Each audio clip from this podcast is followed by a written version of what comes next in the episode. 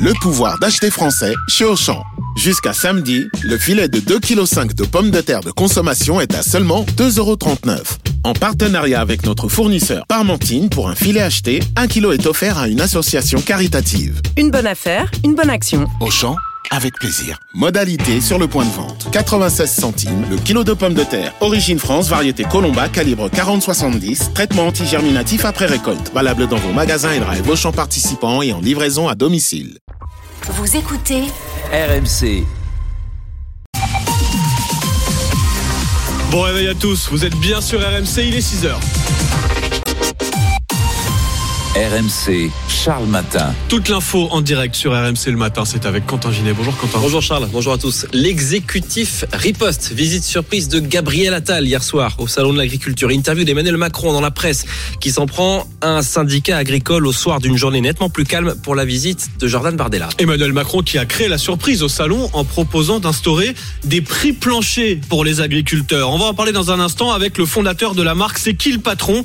Ça fait 8 ans hein, qu'il assure la juste rémunération des producteurs. Il vient nous expliquer comment juste après ce journal. Un drame à la montagne et quatre morts dans une avalanche hier au Mont d'Or dans le Puy de Dôme et le sport Marseille se relance en gagnant 4-1 à Montpellier.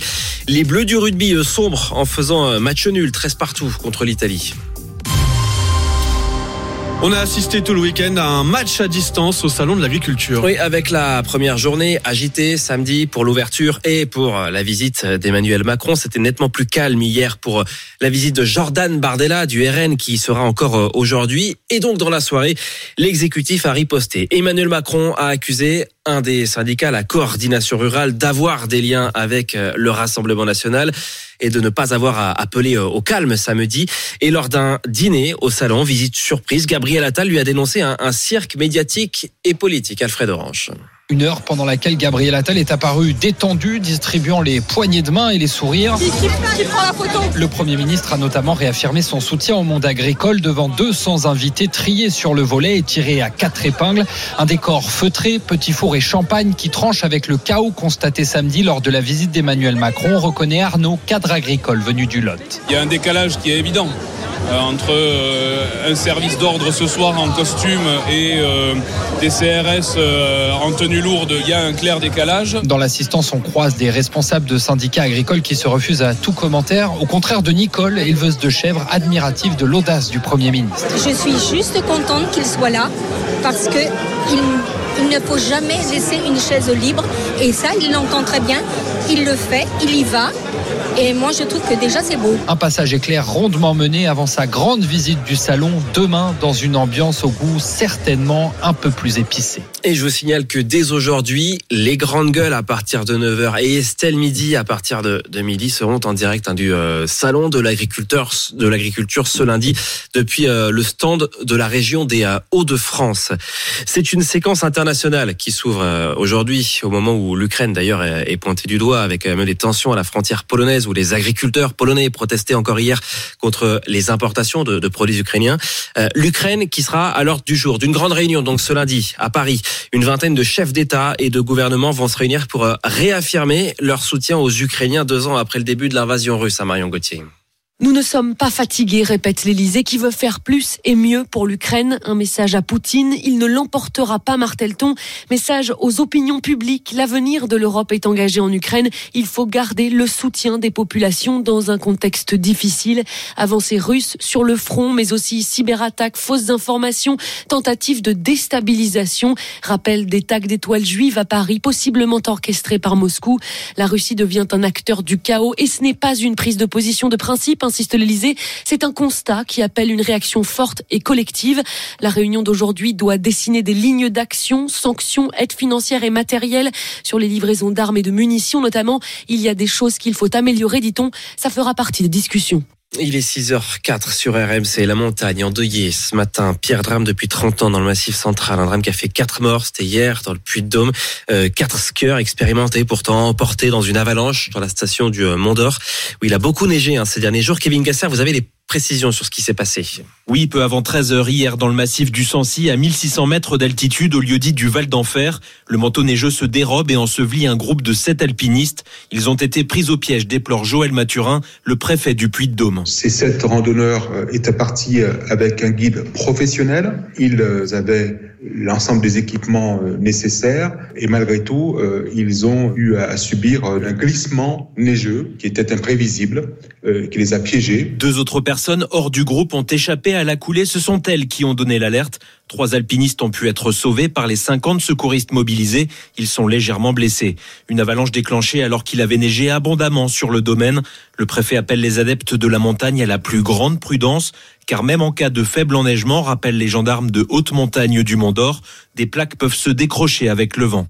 C'est une information qu'on vous révélait euh, dès hier après-midi sur euh, RMC. Un joueur de rugby de Bordeaux, l'Argentin Guido Petit, qui a été victime d'un cambriolage ce week-end pendant qu'il jouait avec euh, son équipe, Lucille Pascanet.